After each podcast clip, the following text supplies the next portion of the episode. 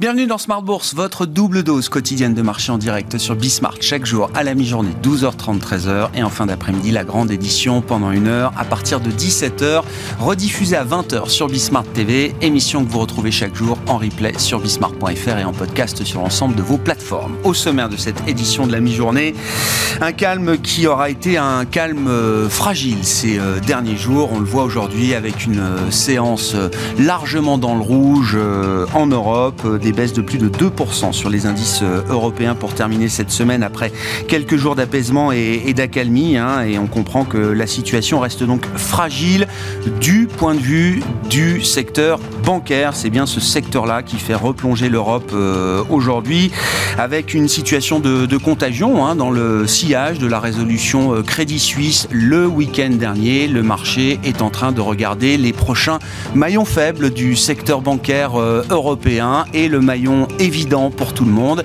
c'est celui de Deutsche Bank en Allemagne avec un titre, une action Deutsche Bank qui est en train de plonger de plus de 10% à mi-séance et qui ravive évidemment le stress bancaire côté euh, européen.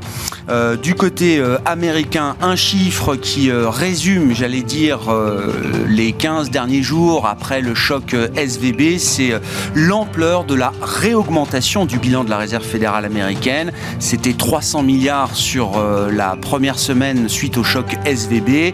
Il faut rajouter 100 milliards également de liquidités supplémentaires qui euh, aura été fournie par la Fed sur la semaine écoulée en 15 jours. Le bilan de la Fed est donc remonté de 400 milliards euh, après avoir été réduit de 600 milliards en quelques mois dans la phase de resserrement du bilan de la Réserve fédérale américaine. Donc c'est ce resserrement, ce fameux QT a été effacé en grande partie en 15 jours.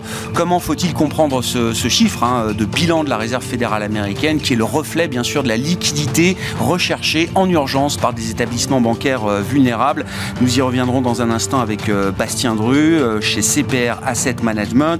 La partie marché, évidemment, qu'est-ce qui a changé depuis 15 jours? Est-ce que le monde a changé un peu, beaucoup, pas vraiment Laurent Denise, Global CIO d'Odo BHF Asset Management, sera avec nous en plateau pour évoquer ces questions. Et puis quand même, quelques nouvelles plutôt positive en provenance de la croissance en zone euro. C'est peut-être l'histoire du premier trimestre et que regardent un peu moins les investisseurs aujourd'hui, mais quand même, on notera que les chiffres d'activité dans le secteur des services en zone euro sont remarquables au mois de mars. C'est ce que nous montrent les euh, enquêtes, les premières estimations euh, des enquêtes euh, PMI publiées ce matin pour le mois de mars, pour l'Allemagne, pour la France, pour la zone euro, avec quand même une fracture de plus en plus spectaculaire entre une activité dans les secteurs manufacturiers qui reste en, en contraction, hein, très largement sous le niveau des 50, quand l'activité dans les services, elle, a réaccéléré de manière euh, spectaculaire. Au global, les chiffres euh, d'enquête sur le premier trimestre en zone euro sont euh, consistants avec un rythme de croissance de la zone euro de l'ordre de 0,3% au cours du premier trimestre de cette année, après le creux qu'on avait connu en fin d'année dernière et une quasi-stagnation pour le PIB de la zone euro au quatrième trimestre. Voilà pour les sujets du jour. Une baisse de 2% à mi-séance pour les indices européen qui efface une bonne partie du euh, rebond et du soulagement accumulé ces derniers jours sur les marchés.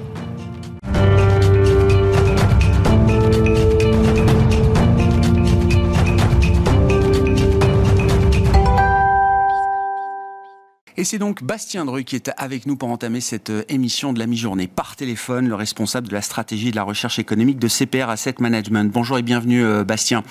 On, fait avec vous le, bilan de 15 jours de stress bancaire, alors avec des situations en Europe, mais surtout une situation euh, américaine après le choc SVB et cette crise de confiance, cette crise des dépôts également qu'on peut observer sur le tissu des banques de petite et moyenne taille aux États-Unis. Je le disais en introduction, Bastien, il y a un chiffre qui résume la situation, c'est l'augmentation en deux semaines du bilan de la Réserve fédérale américaine de près de 400 milliards de dollars.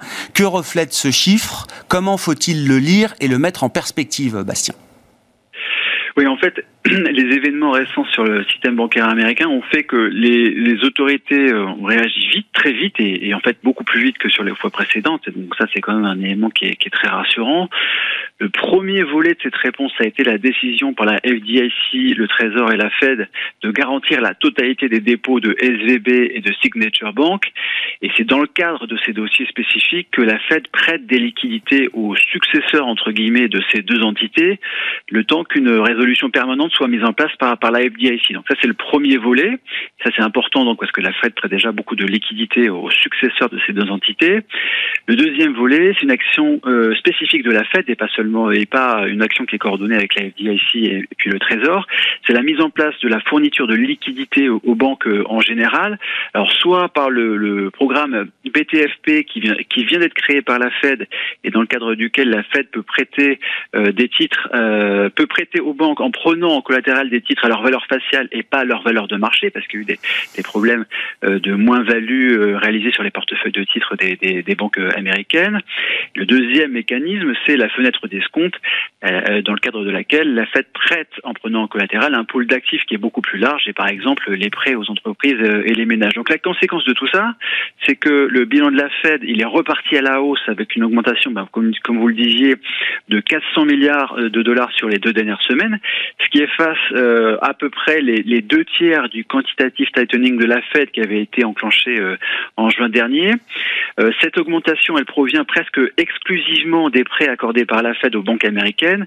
Mais ce qu'il faut dire quand même malgré tout, c'est qu'une partie sera temporaire parce que sur les 400 milliards d'augmentation de bilan, il y a déjà 180 milliards qui provient de prêts à, à octroyés aux successeurs de SVB et de Signature Bank et qui devraient euh, logiquement disparaître du bilan de la Fed euh, assez vite quand on regarde la, la, séquence, donc sur la semaine du 8 au 15 mars, on avait vu euh, le bilan augmenter de 300 milliards.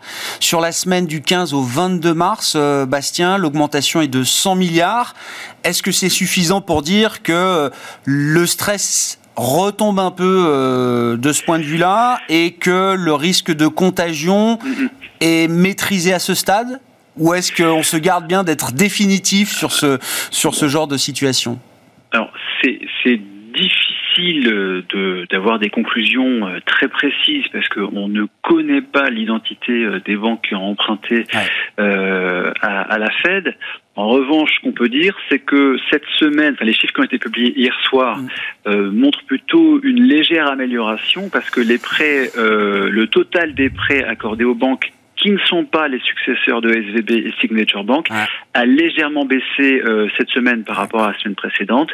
Et donc ça, ça serait plutôt indicatif d'un peu moins de stress pour le système bancaire américain en général le marché et les autorités monétaires vont être de plus en plus attentives aux, aux, enquêtes sur les conditions de crédit, sur la distribution et l'octroi de crédit aux États-Unis. Euh, Bastien, ça a été indiqué oui. évidemment par euh, Jérôme Poel lors de sa, sa conférence euh, cette semaine. La Fed qui a l'habitude de regarder des données économiques, euh, bien sûr, mais qui souvent appartiennent plutôt au passé, que ce soit les données d'emploi, les données d'inflation, et donc les données de crédit vont être sans doute de plus en plus importantes dans la fonction de réaction des, des banques centrales. On parle de la Fed, mais c'était le même discours tenu il y a un peu plus d'une semaine par Christine Lagarde du côté de la Banque Centrale Européenne.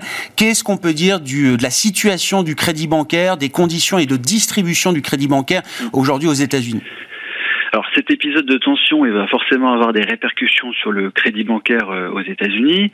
Alors sur ce plan, il faut rappeler que l'enquête trimestrielle de la Fed auprès des banques américaines, qui avait été réalisée en janvier, donc il y a quelque temps déjà, faisait déjà état d'une demande moindre de crédit bancaire de la part des entreprises et des ménages, et aussi de conditions de prêt qui avaient été durcies euh, de la part des, des, banques commerciales. Et quand on parle de, de, durcissement des conditions de crédit, ça peut être des primes euh, de risque plus élevées pour les prêts les plus risqués, ça peut être des limites sur la taille des lignes de crédit, ça peut être des exigences accrues en termes de, de garantie.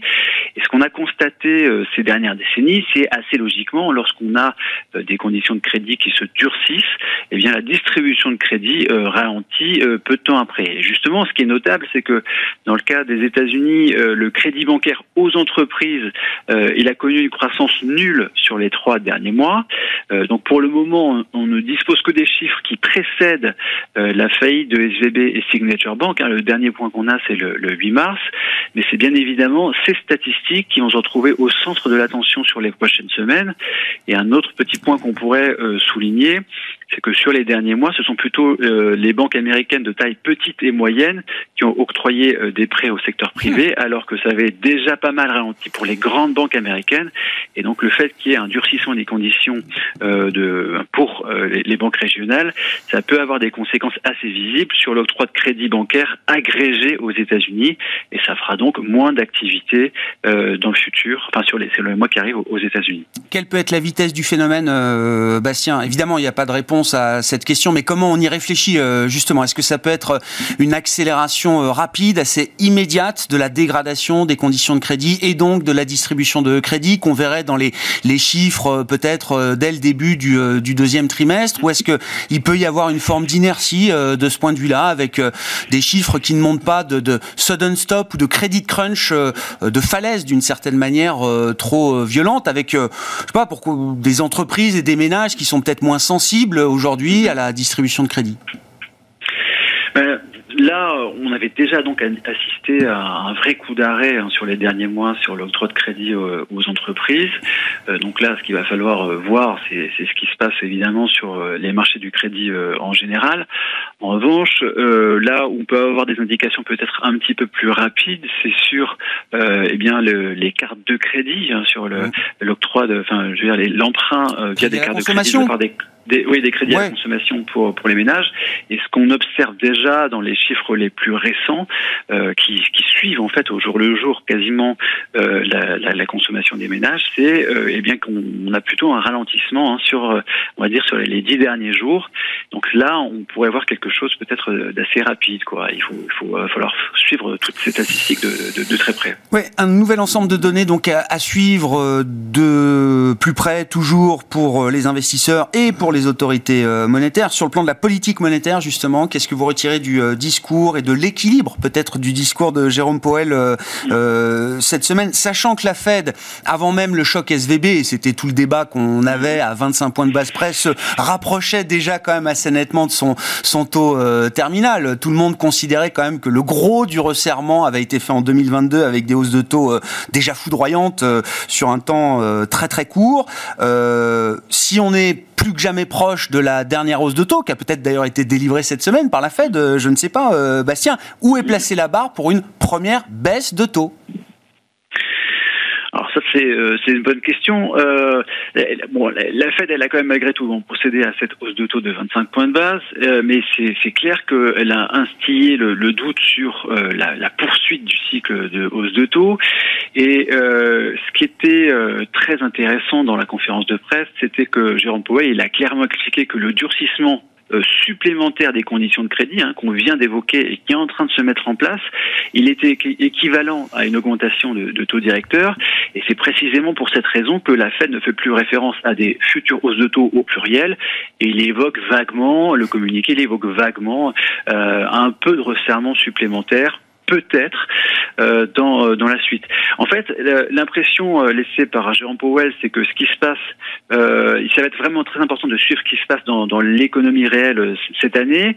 Euh, et ce qu'il avait indiqué, c'était que le, il y avait déjà un statu quo qui avait été envisagé pour pour ce comité. Mmh. et on a bien vu en conférence de presse que les questions-réponses, elles avaient davantage porté sur d'éventuelles futures baisses de taux plutôt que sur d'éventuelles hausses de taux. Maintenant, sur la, la, barre des hausses de taux, c'est encore difficile à dire. Euh, les marchés, euh, eux, ils anticipent déjà pas loin de 100 BP, enfin 100 points de base euh, de baisse de taux directeur euh, d'ici la fin de l'année, et ce qui pourrait pousser la Fed à faire volte-face et donc euh, arrêter son, son, sa, sa, remontée des taux directeurs et peut-être à, à, repasser sur des baisses de taux directeurs, bah, c'est de voir justement un affaiblissement significatif mmh. de la distribution de crédit, parce que c'est ça qui pourrait accélérer, accélérer, le retournement de la conjoncture américaine. Donc Donc là, on avait vu sur la fin de l'année 2022 un peu une dégradation de, la conjoncture américaine. Ça avait été un petit peu arrêté parce que on avait des chiffres de janvier qui avaient été assez bons, parce qu'on avait notamment une météo qui avait été exceptionnelle. Hein. Il y avait des anomalies de température qui étaient extrêmement élevées sur janvier, qui avaient fait qu'il y avait eu plus de consommation et plus d'embauches. mais là, on va repasser sur une phase où on a plutôt de la dégradation de l'activité. Et euh, voilà, ce qui va être vraiment suivi par la Fed et qui pourrait la, la, décider à peut-être peut-être repasser sur des baisses de taux, c'est justement cette distribution de crédit. Si un affaiblissement significatif, ça pourrait euh, bah, finalement décider la Fed à, passer sur une phase de baisse de taux. Merci beaucoup euh, Bastien pour euh, cet éclairage sur euh, la situation bancaire et du crédit bancaire aux États-Unis après 15 jours de crise déclenchée par le choc SVB. Bastien Druc est avec nous par téléphone, responsable de la stratégie et de la recherche économique de CPR Asset Management.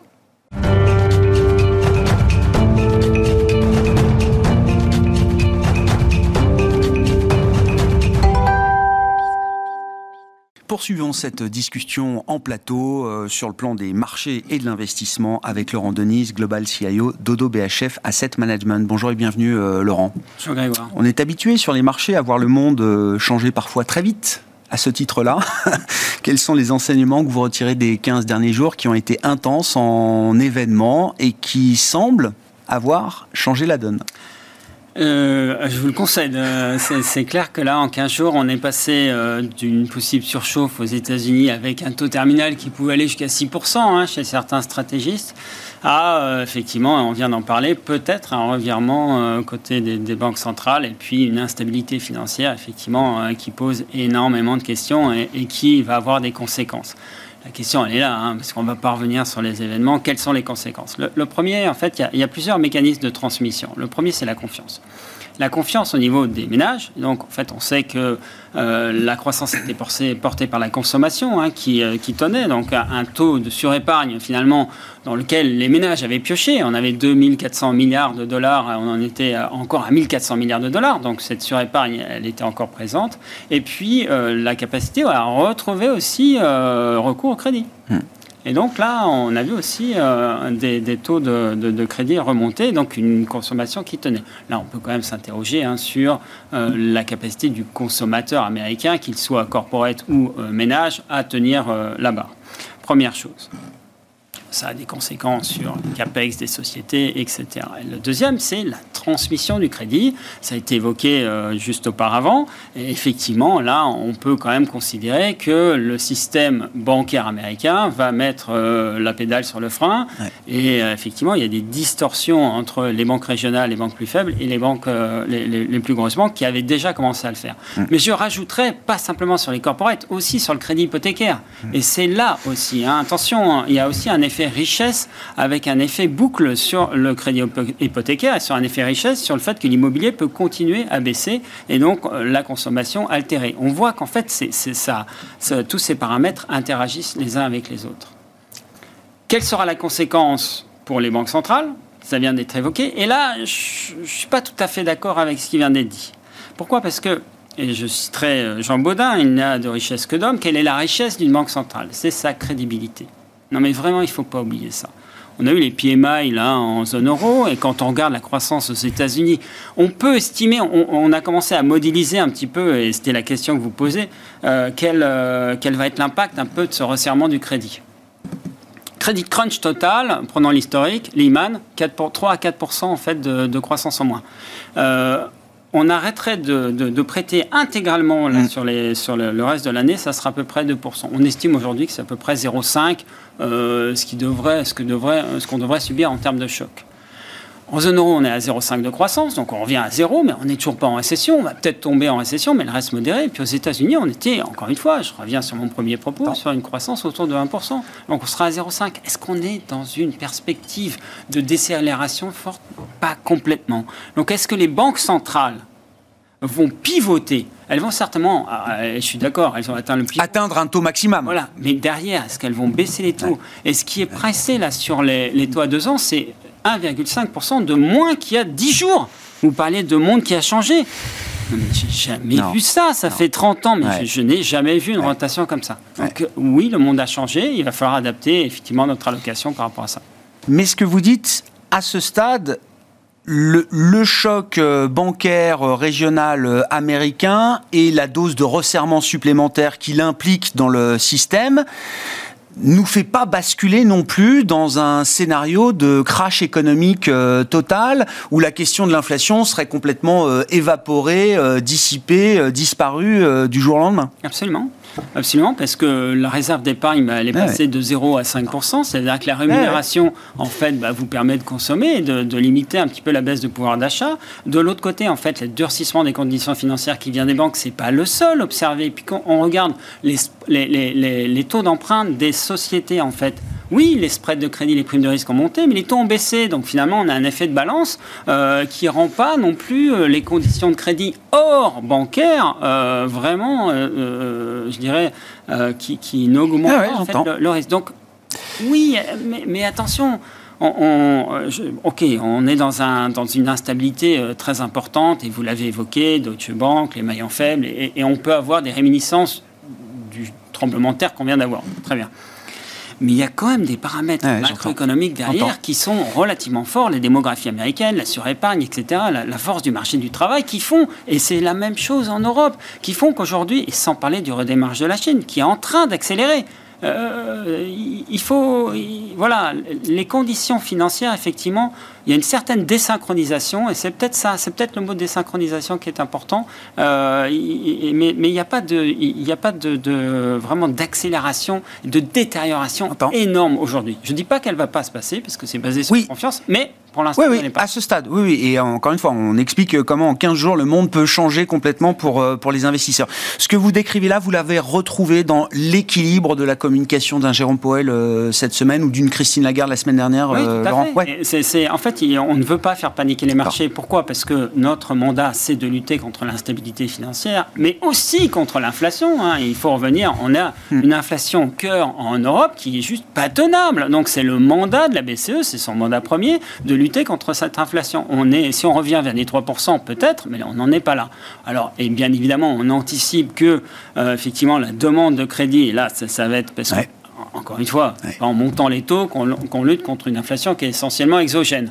En revanche, on va effectivement avoir un épisode où les banques vont moins prêter qui, qui va aider les banques centrales. Est-ce qu'effectivement ça peut changer la donne? Peut-être, mais on n'en est pas là.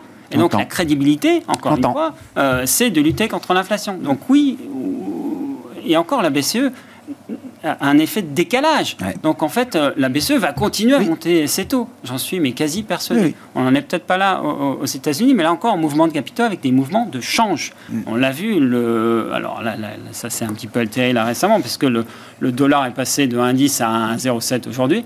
Mais, euh, mais en fait, il va falloir regarder les mouvements de change aussi. Hein c'est le fameux principe de séparation. Hein. Il y a la politique monétaire euh, destinée euh, à lutter contre l'inflation, en, l'occurrence euh, aujourd'hui, et puis la gestion du risque pour la stabilité financière qui se fait par les banques centrales avec d'autres superviseurs et d'autres autorités publiques. Et c'est bien aujourd'hui l'idée que les banques centrales vont essayer au maximum de dissocier ces deux objectifs avec des, des outils différents, peut-être pour poursuivre ces deux objectifs à la fois. Absolument, il faut avoir recours à ces, à ces outils juste, ça va quand même mettre tellement de bruit en plus dans la tête des investisseurs, parce que c'est, euh, tout le monde est déjà un peu schizophrène, mais alors, si on a des banques centrales qui vont nous dire euh, on continue de monter les taux, mais en même temps on est très attentif et on n'est pas indifférent à ce qui se passe, et donc on va faire remonter un peu notre bilan, etc., ça brouille encore plus les choses. Hein. Ah non mais enfin, je veux dire, ah, et quand ça brouille les choses, c'est volatilité, c'est ce que je veux dire en termes de marché. Et donc ça veut dire qu'il faut diminuer votre budget de risque. Hein. En, en, fait, il y a tellement d'incertitudes, les banques centrales sont prises entre le marteau et l'enclume, hein, on va dire les choses simplement. Mm. Et donc, effectivement, après, comment, euh, quelle, euh, quelle est la part de la décélération? Quelle est, Est-ce que cette instabilité financière euh, est, contenue ou pas? Est-ce qu'effectivement, on a vraiment une contagion sur les maillons faibles?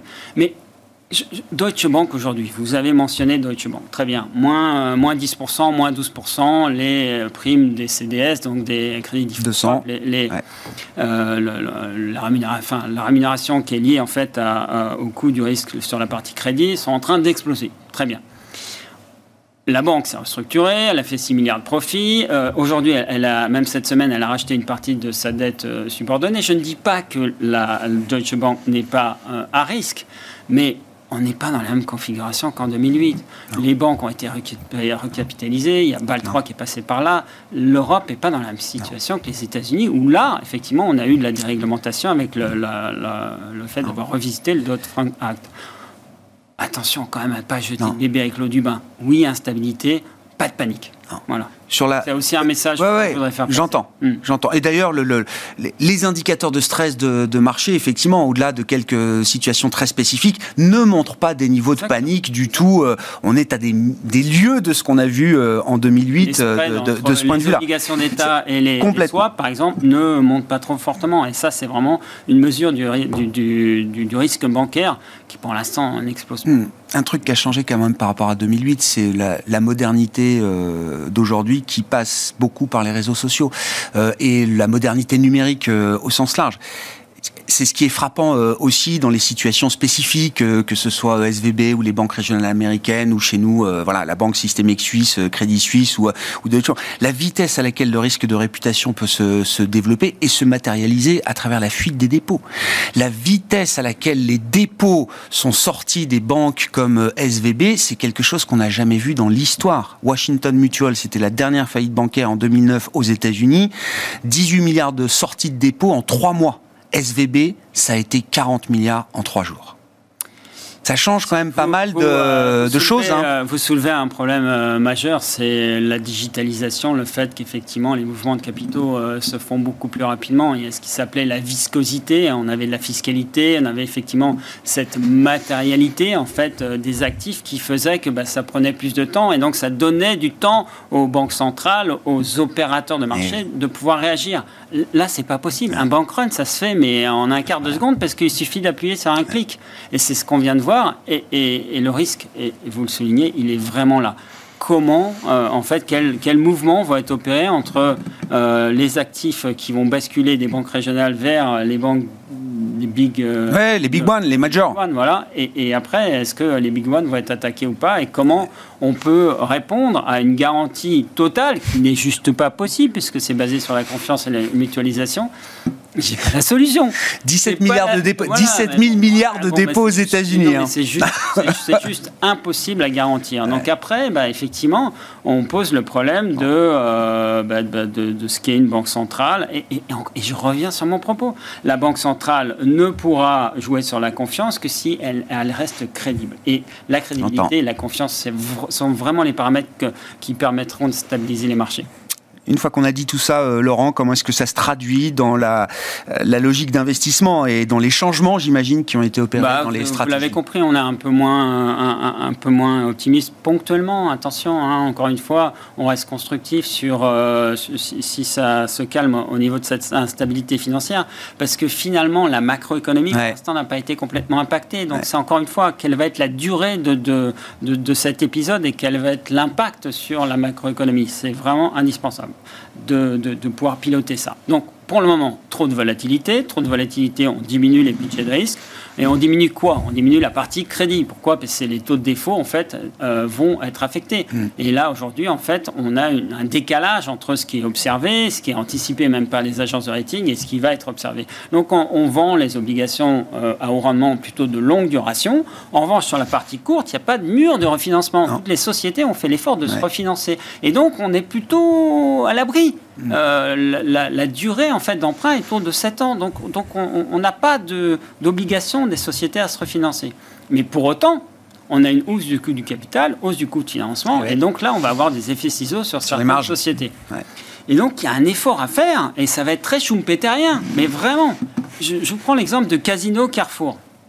Bah, Casino est en train de, de partir euh, en lambeaux. Enfin, voilà. Donc, mais, ça signifie. Il y a un problème de levier hein, avec Rallye, Casino. Voilà. Là, il y a un problème de levier. oui, c'est le levier. qu'elle est liée au levier. Donc, euh, effectivement, à des, des, marges qui vont peut-être baisser et puis des coûts de financement et cet effet ciseau qui vous tue. Hein.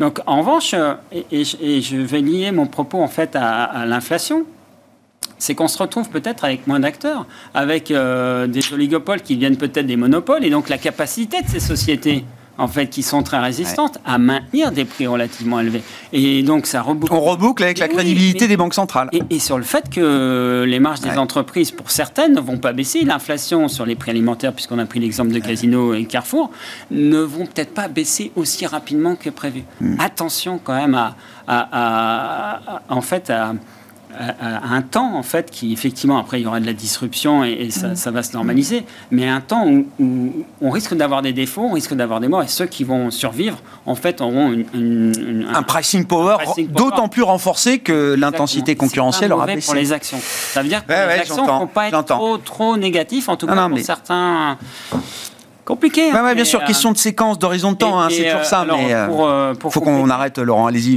vite, 30 secondes. Pour compléter, attention sur la, baisse de taux qu'on vient d'observer. On est quand même allé un petit peu loin. Hein. donc, j'ai presque envie de dire, les actions en couverture du risque réel, on est prudent, mais il va falloir en racheter si ça baisse un peu. Voilà, un message un peu plus optimiste dans quelques temps. Merci beaucoup. Terrain mouvant, hein, de toute façon, depuis 15 jours et une situation qui ne semble pas encore définitivement stabilisée, peut-être. Merci beaucoup Laurent. Laurent Denise, directeur monde des investissements d'Odo BHF Asset Management, qui était notre invité en plateau pour cette édition de la mi-journée. On se retrouve à 17h en direct sur Bismart.